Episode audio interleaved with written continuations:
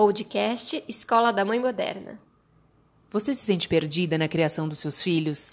Cansada de tentar seguir as milhares de técnicas milagrosas que você vê na internet? Então esse podcast é para você.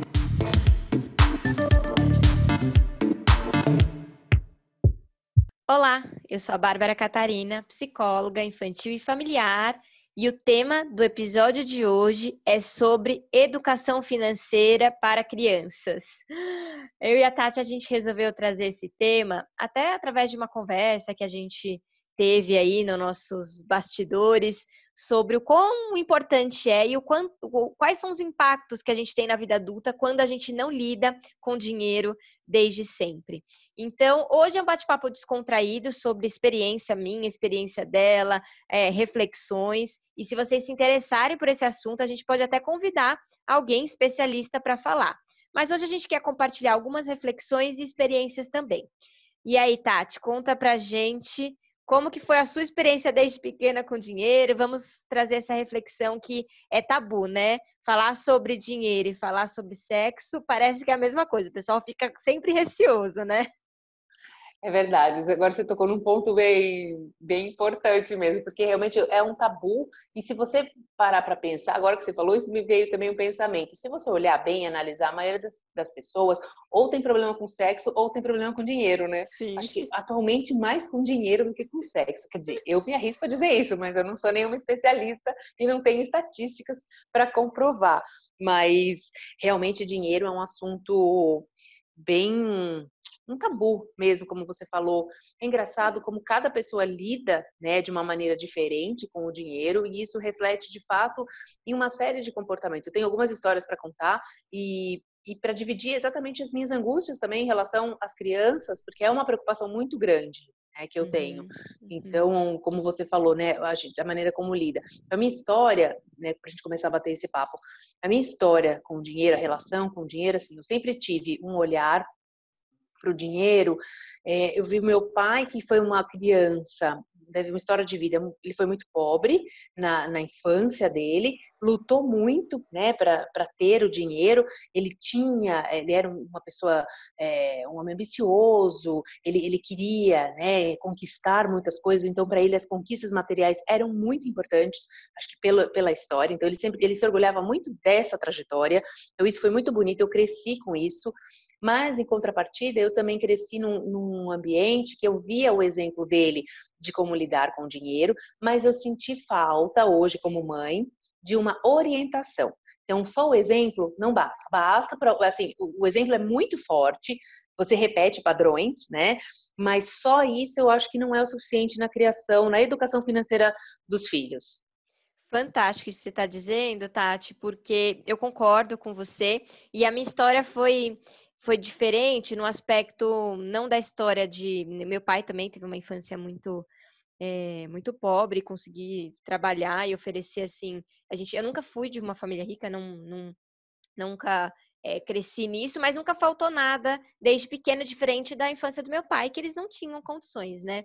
E só que o meu pai sempre lidou com o dinheiro é, de uma maneira organizada e sempre ensinou a gente. Então, desde pequenininho, da primeira vez que ele resolveu dar uma mesada, alguma coisa, ele ensinou, a gente tinha um controle de gastos, ele ensinava como a gente poderia dividir o nosso dinheiro no, nos planos, nas nossas metas, naquilo que a gente queria e que para a gente ter alguma coisa a gente precisava poupar. Então, olha, vocês recebem X reais por mês, vocês querem isso, quanto que vocês vão. Então, assim, desde pequenininho, quando a gente começou a, a ter noção de matemática, então lá, seis, sete aninhos, o básico, soma, subtração, é, ele já direcionava isso. Então, é muito interessante porque eu sempre tive. É, eu tive facilidade. Então, hoje, quem cuida das finanças da minha casa sou eu. Que o meu marido ele não teve essa, é, é essa dinâmica de organização financeira. Então, é muito interessante que a gente faz todo esse processo de organização e eu fico responsável, porque eu tenho facilidade. Eu tenho as projeções, a gente trabalha entrada, saída, metas, gastos. É, eu trabalho muito bem com cartão de crédito, porque uso ao meu favor. Então, eu nunca gasto além da, o crédito, eu não uso como algo para eu, ah, se der, mês que vem eu me viro para pagar. É, eu não, eu tenho o, o valor, mas eu parcelo no crédito para para organizar em termos de milhas e todos os processos, mas é muito interessante o que você falou, porque realmente eu tinha o exemplo dele da superação, então ele trabalhou muito, mas ele fazia questão de dizer, até porque como o pai dele era muito, é, ainda é, né? Meu avô tem já quase 90 anos, muito descontrolado financeiramente, nunca sabe quanto ganha, quanto gasta, entre cheque especial, sabe aquela coisa clássica? Acha que cheque especial faz parte do saldo é, e não entende aquilo que significa. Então ele fez questão de explicar e ele, ele tem uma frase que eu sempre lembro, ele fala assim, Bárbara, dinheiro não aguenta desaforo, tá? Você não pode é, trabalhar com dinheiro como se é, não houvesse o amanhã. Ele não aguenta desaforo. E aí ele, ele sempre brinca comigo quando a gente está fazendo a planilha, a gente sempre conversa sobre isso. Ele fala, se sobrou e não tem o destino que você pré-programou, pode rechecar que você fez alguma coisa errada. então você tem toda a razão. Isso faz toda a diferença. E eu percebo até na minha relação com meu marido que ele não tem essa organização, o quanto ele fica perdido e o quanto a gente é, estabeleceu que, ok, então se eu tenho essa facilidade, quem vai cuidar das finanças sou eu. E até uma quebra de tabu, né? Porque geralmente é o homem que cuida, mas na minha casa quem cuida sou eu. Ah, incrível. É, e eu vivi muito essa realidade e meus pais sempre foram organizados. Eu nunca vi assim meu pai, eu não me lembro nenhum momento de, dessa coisa do cheque especial, nada disso. Eu não, eu não, tenho nenhuma lembrança relacionada a isso. A minha mãe nunca trabalhou fora, então isso também é uma coisa que ficou no meu ali guardadinho, ela vendo ela controlar ali, vamos dizer, não vou dizer uma mesada, não sei como eles se dividiam financeiramente, ela tinha conta dela, mas era obviamente meu pai que que abastecia, né? Porque ela não trabalhava fora. Quando eles casaram, esse foi uma condição naquele tempo, né? Meu pai não quis que ela trabalhasse fora. Então, tinha essa questão, aí ela não tinha uma independência financeira, né? Então, isso é uma coisa muito forte também que eu cresci com isso e fez toda a diferença nas minhas crenças financeiras, né? Ver a minha mãe não tendo uma independência financeira. Ponto. Esse é um ponto. Outro ponto é que eu acho que talvez a questão, que é muito importante, eu acho que da gente ressaltar isso para as mães, né? Talvez pelo meu pai ter tido essa história de muita falta, né, e depois conquistado tudo, obviamente ele quis nos prover, dar tudo aquilo que ele não teve, né, é, não é que tinha um excesso, mas isso de alguma forma impactou na, no meu olhar nessa relação, na minha relação com o dinheiro, e hoje eu vejo, eu caio no mesmo erro com os meus filhos, às vezes o Marcos que me puxa fala, não, por que, que você está dando tanto, sabe assim, porque aí você não uhum. ensina a pessoa a valorizar o dinheiro. Então eu tenho essa questão muito latente em mim, esse olhar que cada vez mais tem que ser mais criterioso, da minha parte, porque senão se eu deixar no piloto automático, eu acabo embarcando um pouco nessa. E eu tinha muitos problemas com dinheiro. Houve um divisor de águas na minha vida que daqui a pouco eu já vou contar. É, eu tinha, eu sempre fui, desde que eu comecei com conta bancária, com os 16 anos, uhum eu fui descontrolada. Eu tinha essa a mesma coisa do seu avô. Ah, era cheque especial, eu não olhava meu limite, meu, meu saldo. Desde que eu comecei a trabalhar, daí eu comecei a trabalhar cedo, porque eu queria essa independência financeira. Eu nunca pedi dinheiro daí, depois dos 18 anos, quando, quando eu comecei a trabalhar, não, nunca mais pedi dinheiro. Porém, eu vivia enrolada. Eu comprava tudo que eu queria, então assim, eu não pedia dinheiro pro meu pai, eu pedia pro banco. Diferente, né? Sim. E eu vivi anos nessa bola de neve, anos até que o divisor de águas foi quando eu conheci meu marido. Uhum. Porque aí ele sim tem exatamente o mesmo mindset que você. Ele é muito organizado. Ele é de guardar dinheiro. Ele até era meio muquirana quando eu conheci. Uhum. E aí eu entendi que só para encerrar esse, essa minha fala aqui, eu entendi que se eu não mudasse o meu mindset em relação ao dinheiro, meu comportamento, não ia dar certo o nosso relacionamento. A gente não ia conseguir ficar juntos. Inclusive, hoje a gente uhum. faz nove anos de casado. Então, assim, deu Muito certo. Parabéns. Meu... Obrigada. Deu certo essa eu consegui, isso para mim é uma conquista, porque foi uma mudança muito grande, foi impulsionada por ele, por ver não só o, como ele age, mas que se eu agisse diferente, se eu continuasse nessa roda de não me preocupar, de entrar no, no cheque especial, não ia dar certo. Ele não ia, não ia ser compatível com, sabe, para a gente construir algo juntos. Assim. Tá. Não, muito bom isso que você está falando e faz sentido porque é, aqui em casa é o inverso, né? E, e o Lucas precisou muito é, mudar a forma como ele lidava com o dinheiro. Hoje eu sou a pessoa que organiza, mas hoje ele sabe, ele fala, ó, como é que tá o nosso planejamento mesmo, que eu queria fazer uma coisa diferente, queria comprar isso. Então é muito interessante porque ele já entendeu que não é assim, tenho vontade e faço. A gente tem todo um planejamento. A gente tem toda uma meta, não é que eu decido. Eu sento com ele e falo, ó, qual que é o nosso plano? Geralmente a gente faz isso a cada seis meses, tudo, ou é, geralmente virada do ano. O que, que a gente quer para esse ano? O que, que a gente quer conquistar? Então a gente tem as metas e para isso a gente precisa fazer alguns sacrifícios, algumas organizações. Não é que no dia a dia a gente não pode ir num restaurante que a gente está com vontade, tanto que isso é também incluído no orçamento e no planejamento. Mas quem não está eh, é, habituado com isso é muito difícil. E o, o, ele também era assim, era cheque especial, era. Eu tive que ajudar ele a organizar quando a gente começou né, o namoro e, e, casou, a gente se organizou e, e fez essa, essa, movimentação. Mas é muito interessante porque é, eu brinquei lá no começo que é, é, difícil falar tanto de sexo quanto de dinheiro, exatamente porque no fundo a gente está falando de desejo. É, e desejo, né, quando a gente fala de sexualidade, é muito mais do que prática sexual. E dinheiro também tem a ver com sexualidade, tem a ver com movimentação de energia, tem a ver com é, ganhar, receber, dar. É, olha só como a gente fala basicamente da mesma coisa com movimentações diferentes. Por isso que é tão tabu. Por isso que muitas vezes a gente tá triste e quer ir no shopping comprar alguma coisa para satisfazer um desejo, tem a ver com o emocional. Então, essa lida com dinheiro tem a ver com satisfação. E olha só, sexo não tem a ver com satisfação também? Então, assim, é, é muito relacionado. Quanto mais a gente conhece, entra no processo de autoconhecimento, a gente entende a nossa relação, as nossas crenças. E sim, muitas, muitas vezes a gente tem dificuldade de lidar com isso, até porque a, a gente lida com dinheiro de forma emocional. E aí eu lembro sempre quando meu pai fala que dinheiro não aguenta desaforo, é porque é isso, você pode sim ir para o shopping e, e gastar ali porque você quer se satisfazer, mas você vai ter que pagar essa conta. Você vai ter que entender que você tirou de um lugar e, e dali naquele teu planejamento mais para frente vai fazer falta.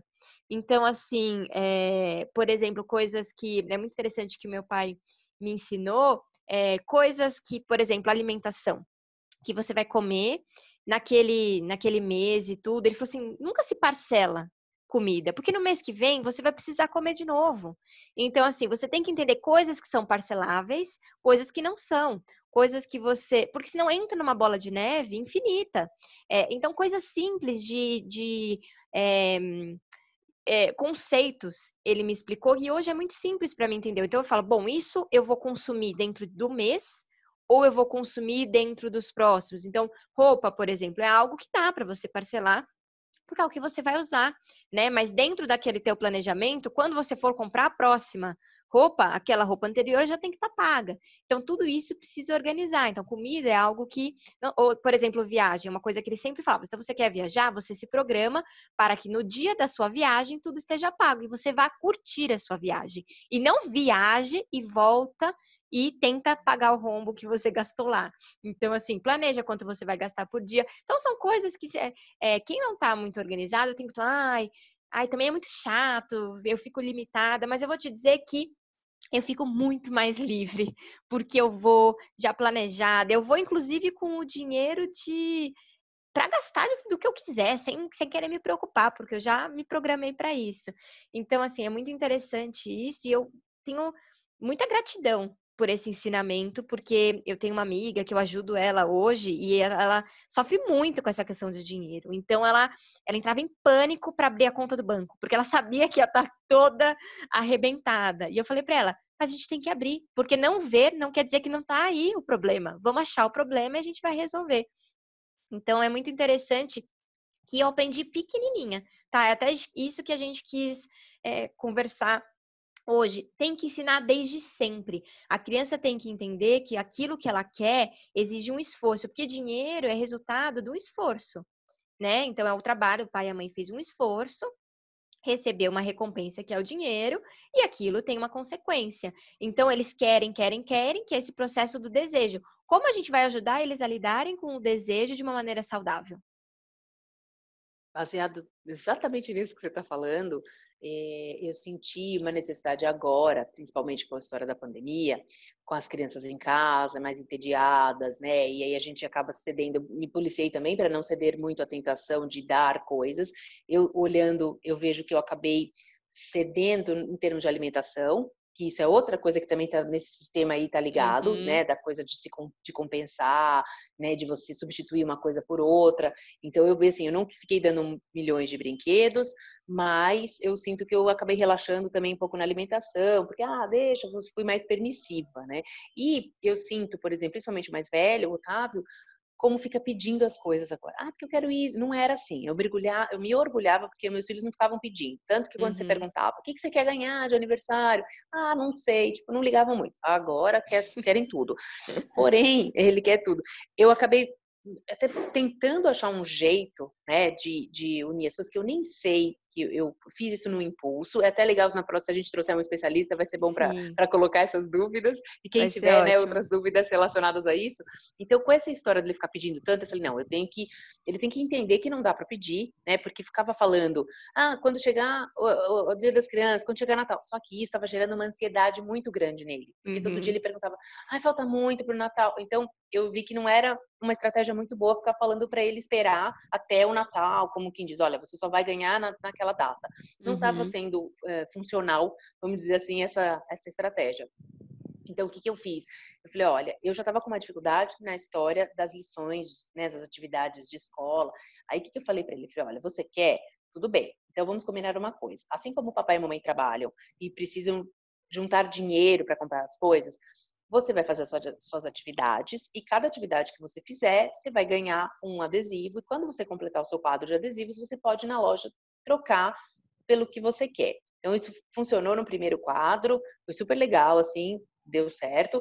Agora a gente está num segundo quadro que ele já quer mais alguma coisa, só que ele quer, ele quer algo mais caro, então eu aumentei o número de atividades, né? Uhum. Mas, então, assim, eu não sei como é que isso vai se desenrolar. E eu também não quero criar uma relação, ai, ah, só vai fazer, eu, eu não sei a medida, sabe? Eu fico muito em dúvida no pesar a mão nesse sentido, o quanto eu estou contribuindo ou não. Então, por um lado, eu sei que ele, eu estou ensinando ele de que ele realmente, para conquistar alguma coisa, ele tem que se esforçar, então ele tem que fazer algo uhum. em troca mas ao mesmo tempo eu não sei como não condicioná-lo a de repente assim a querer, a, sei lá, a querer fazer as coisas para ganhar. Eu não sei, eu fico um pouco confusa com isso, sabe? É, é, é bem, confuso. Eu também, tecnicamente, eu não entendo. A gente está aqui partilhando experiências, por isso que a gente quis trazer.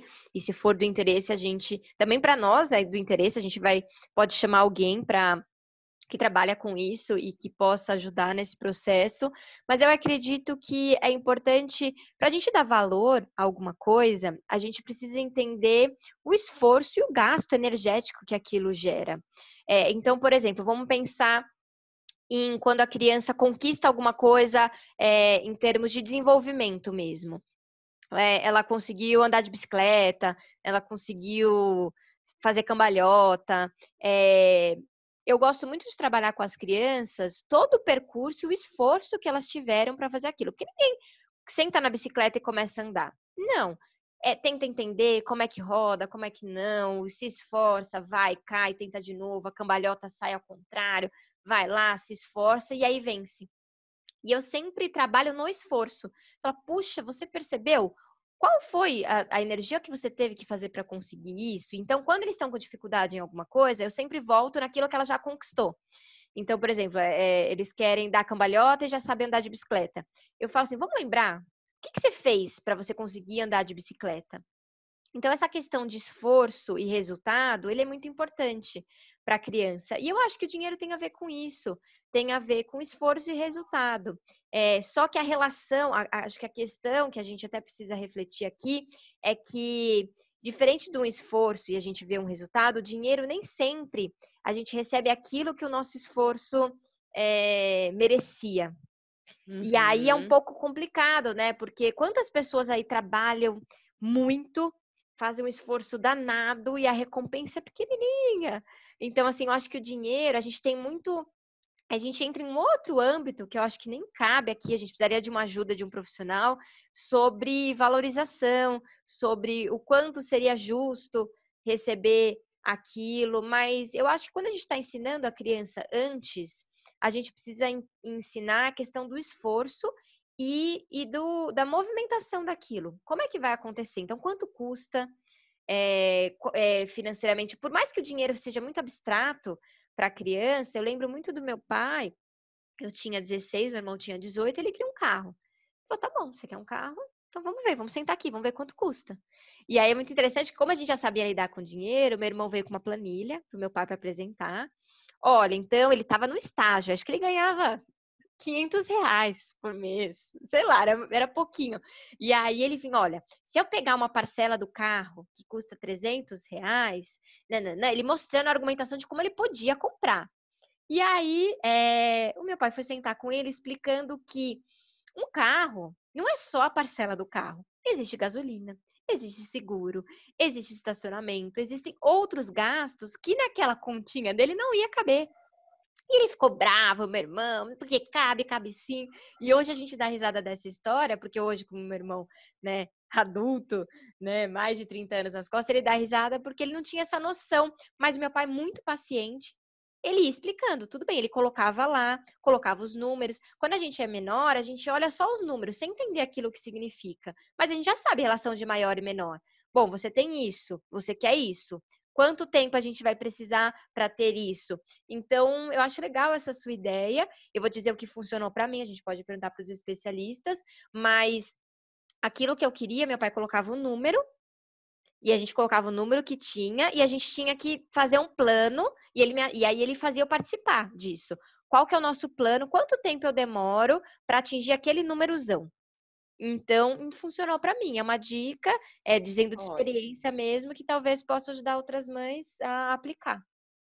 Ai, ótimo, vou, vou, colocar um pouco nesse, nesse, nessa linha de raciocínio também. E uma coisa que foi legal, que eu já senti que foi positivo, com essa primeira etapa, aquele primeiro quadro que ele cumpriu aí, de primeiro que eu fiz uma super festa, fiz todo mundo, falei para todo mundo, todo mundo elogiou ele, que bom, filho, você só conseguiu essa, essa varinha porque você era uma varinha mágica aquelas uhum. que tocam, então que ele queria.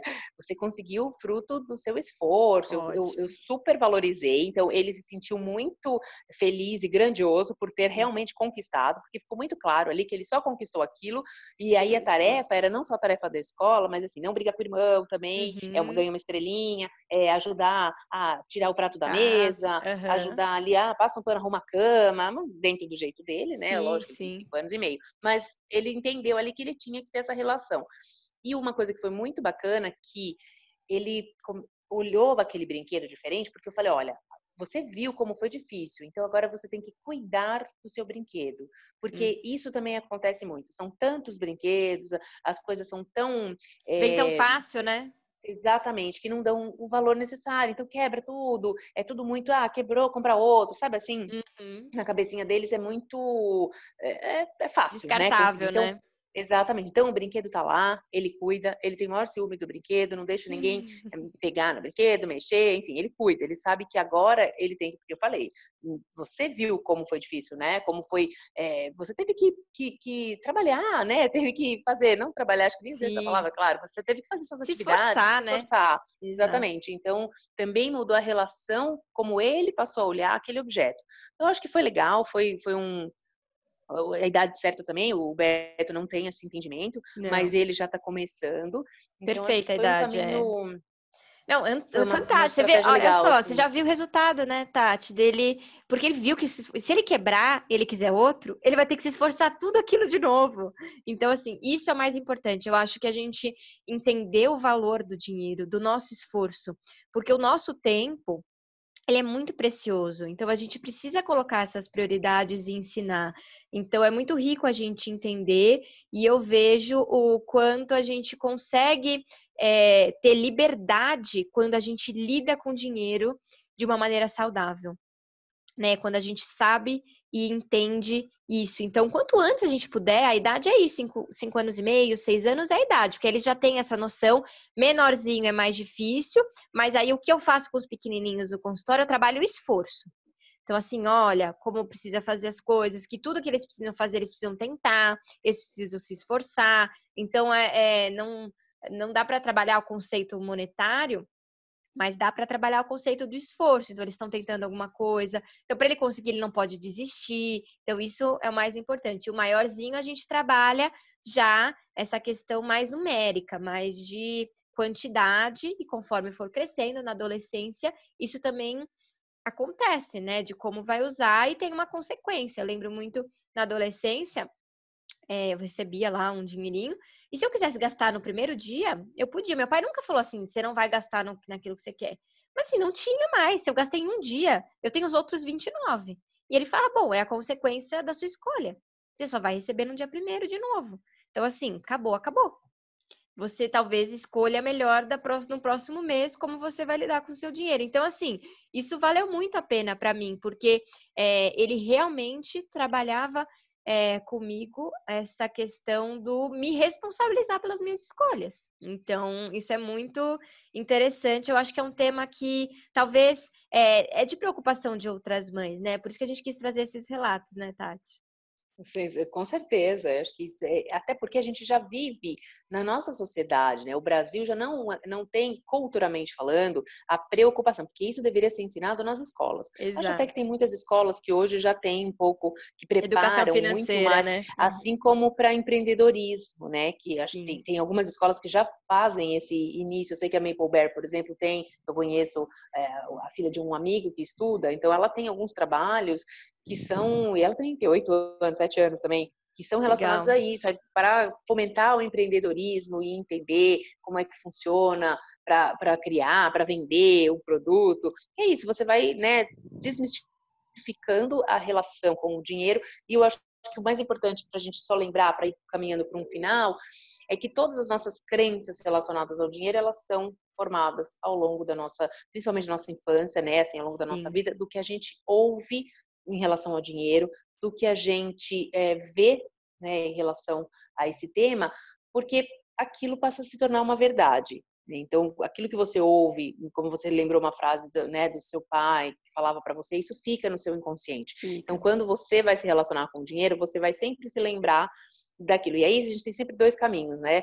O caminho da gente faz ou repete, então a gente faz exatamente igual aquilo, ou a gente vai pelo oposto.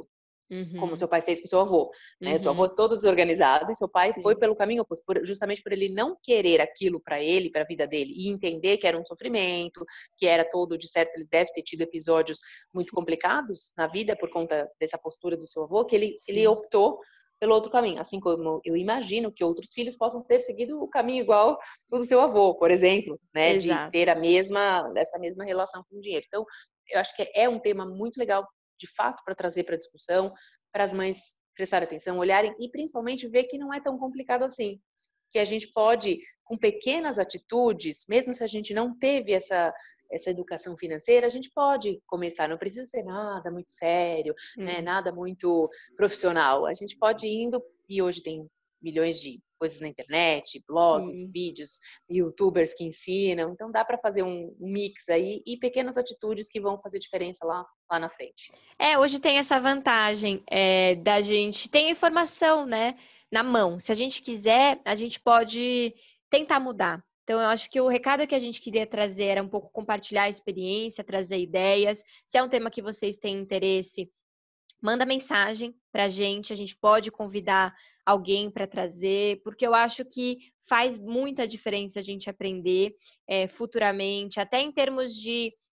Tem muitas pessoas que se auto-sabotam em relação a receber esse dinheiro, então, sobre saber cobrar, saber precificar o seu valor. Tem muito a ver com isso também, né? Ah, eu não posso cobrar, tem muito a ver com essas, é, principalmente as profissões de cuidar, eu digo, porque eu percebo os psicólogos, né? Tem muita essa dificuldade, né? E tem muitas pessoas que também têm essa dificuldade de precificar, porque é, o trabalho do cuidar é como a gente tem muito aqui nessa cultura de a gente tem que dar é, gratuitamente e receber em, em, termos de afeto, só que a gente precisa, a gente sobrevive disso também. Então a gente tem que dar o nosso melhor, mas a gente precisa saber precificar. Então, acho que tem muitos assuntos ainda para falar. A gente só deu um pontapé inicial hoje. Para mim, sempre é um prazer a gente compartilhar e pensar sobre isso. Mas a riqueza do podcast é a nossa troca. Então, conecte-se com a gente através das redes sociais, arroba Escola da Mãe Moderna, mande dúvidas, sugestões, ideias para que a gente possa seguir nesse tema ou até outros que vocês sugerirem. E a gente se vê na semana que vem no próximo episódio.